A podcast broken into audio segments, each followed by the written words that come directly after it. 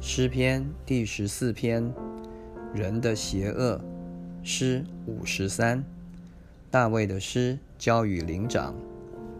愚顽人心里说：没有神，他们都是邪恶，行了可憎恶的事，没有一个人行善。耶和华从天上垂看世人，要看有明白的没有，有寻求神的没有。他们都偏离正路，一同变为污秽，并没有行善的，连一个也没有。作孽的都没有知识吗？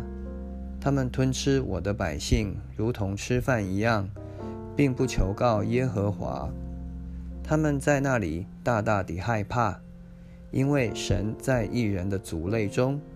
你们叫困苦人的谋算变为羞辱。